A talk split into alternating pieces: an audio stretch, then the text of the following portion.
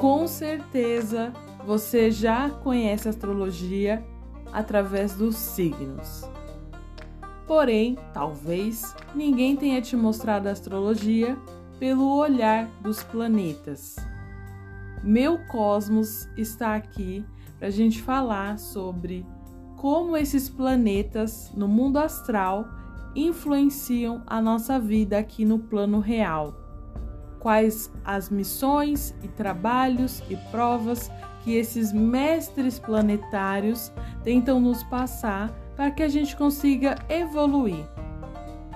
Bom, te espero nos próximos episódios.